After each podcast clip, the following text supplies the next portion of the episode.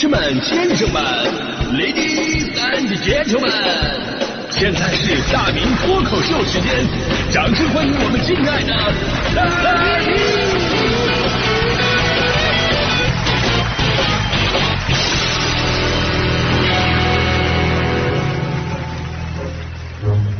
好，欢迎各位来到今天的大明脱口秀，我是大明啊。今天呢，咱们聊的是关于社牛的话题。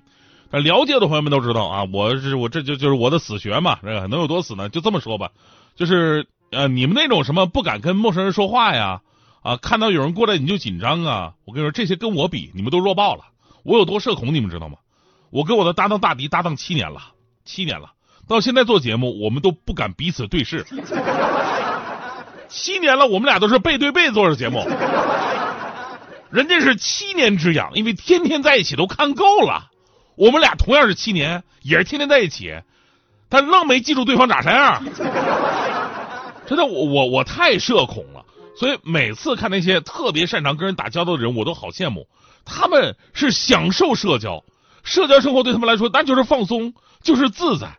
他们能遨游在社交的海洋当中，仰泳、自由泳。蛙泳、狗刨自由切换，哎，那个惬意啊！但我我就不行啊！我最希望拥有的超能力就是隐身呐！你们谁也别看见我，尤其是那种密闭空间，因为有的时候吧，你要是走路碰到熟人了，走过路过装没看见，对不对？直接走过就得了。密闭空间不行啊！我在电梯里边碰到认识的人，除了点个头，我真的不知道该说什么话。电梯门一关，尴尬癌就犯了，既不知道说点啥。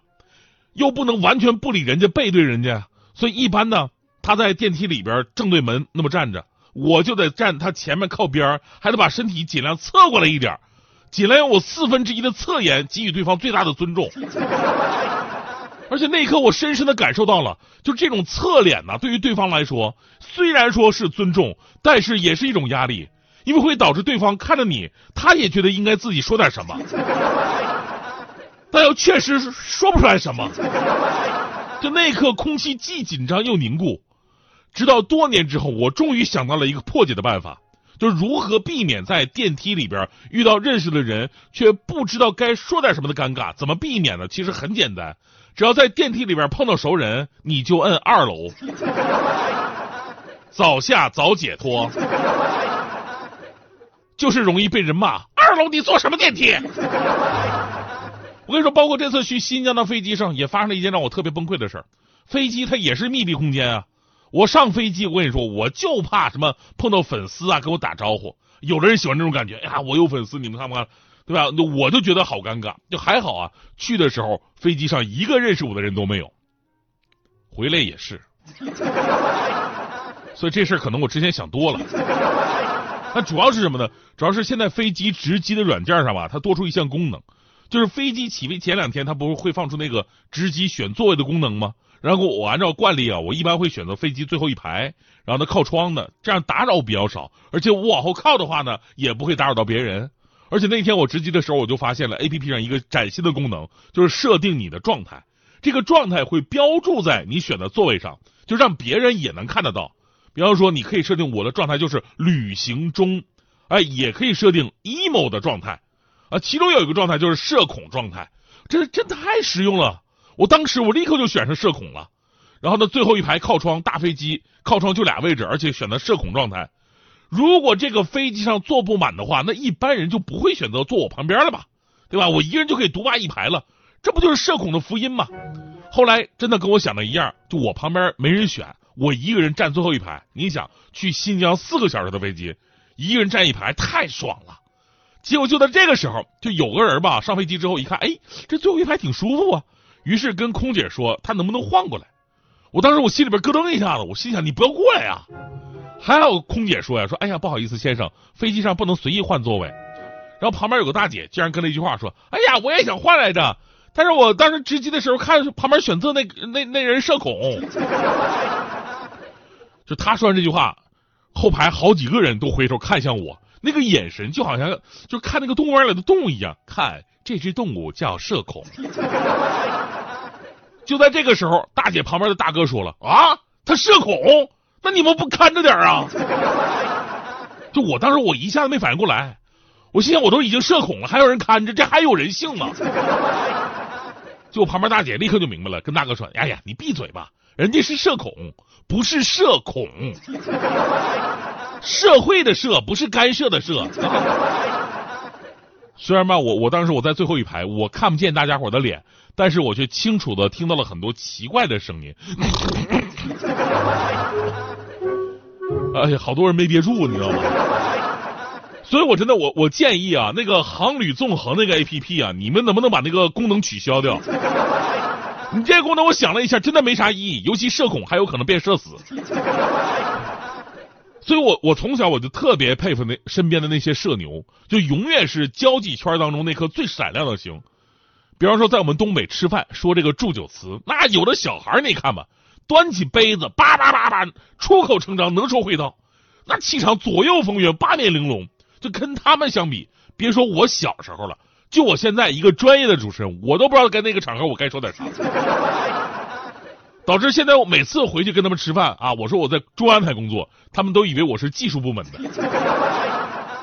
还有我不知道你们见没见过，就在某火锅店啊，有的顾客过生日呢啊，店员过来跳舞啊，对所有的烦恼说拜拜啊，然后呢，就当你在边上感叹，哎呀，现在做店员也不容易啊，还得跳舞，啥活都得干呢。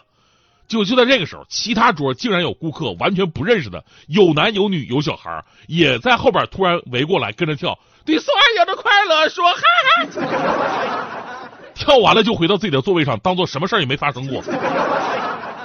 知道的是社牛，不知道的以为是快闪呢。就说到这儿吧，昨天热搜第一的社牛，也跟过生日有关系，就是人家在饭店里边过生日吃生日蛋糕，很正常的事儿。这个时候，有一个社牛爸爸带着孩子过来了。哎呀，生日快乐呀！那么，你家孩子也想吃一块你蛋糕。而且那个孩子吧，也可能继承了他爸爸的社牛啊。孩子说呢，我要那个带芒果的那一块。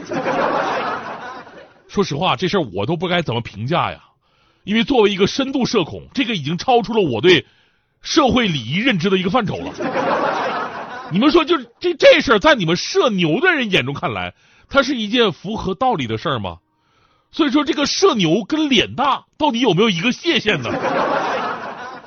当然了，我是觉得吧，就算合理的话，也仅限于孩子这个范围啊。小孩这么要是可以的。你要像我这样三百斤以上的胖子，哎，我想要块蛋糕，要芒果的。你搁谁谁不报警啊？所以社牛啊，它是一把双刃剑，一方面会得到很多意外的机会。但社牛的人呢，也往往会忽视其他人的感受，影响他人的正常生活。所以呢，咱们平时要注意平衡自己的社交能力，尊重他人的感受和权益。但是最后最后啊，作为一个社恐，我必须要承认啊，虽然说两个极端都不好，但是社牛的好处实在是太多了。甚至你看，很多的社交文化礼仪，就是要建立在自信的基础之上。就好比参加饭局。我不知道朋友们有没有参加过那种应酬式的饭局啊？这个饭局就是为了个应酬。这事好玩在于哪儿呢？就是他明明他就是个应酬，但你一定要表现出跟对方相见恨晚、一见如故的感觉。我以前我很少参加这种饭局，毕竟我早班嘛，再加晚上要写东西、写稿子，所以一般情况之下领导不会找我。但是这几年啊，随着我地位的攀升啊，偶尔呢也会参加一些饭局。然后我发现我这种社恐啊，跟这个饭局真的是格格不入。你知道怎么判断一个参加饭局的人他是社恐还是社牛吗？其实很简单，你会发现吗，社牛的人吃完饭回家都得再吃个方便面，而社恐的人吃完饭回家现场就撑得要死。啊，饭局开始的时候，大伙的眼神是不一样的。社牛的人关注的都是领导们的位置啊。旁边人的身份呢？然后在心里边制定一会儿敬酒的套路，先敬谁呀？而我的眼神不一样，我的眼神都在菜上，看看有没有自己爱吃的，一会儿先吃哪一个。这边领导讲完话了，酒也提了，我心想，终于开始了。旋风的筷子铲车的嘴，甭管啥玩意儿就往嘴里边怼。结果这时候我突然发现，这大家伙都已经纷纷起身，拿着杯子各种的游走，捉对厮杀呀。说着一些什么久仰久仰，早就想跟你认识的虎狼之词。而我跟旁边的人如果想社交的话，我一般我都会就给对方夹过去夹过去一只烤乳鸽，我跟他说赶紧尝一尝，一会儿凉了就不好吃了。这是我在社交场合当中唯一能说的话。虽然格格不入，但是纵观全场，我觉得只有我说的才是真心话。真的，我我就不明白啊，就是你们这么早就开始敬酒，你们不饿吗？而且你们都这样的话，那桌上的菜我给不给你们留？我吃到一个什么程度？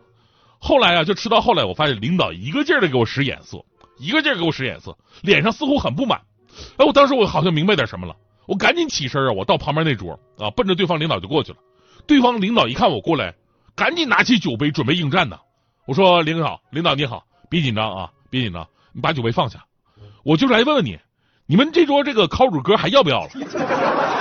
就是没人要我，我端走了，这玩意儿凉了不不好吃。”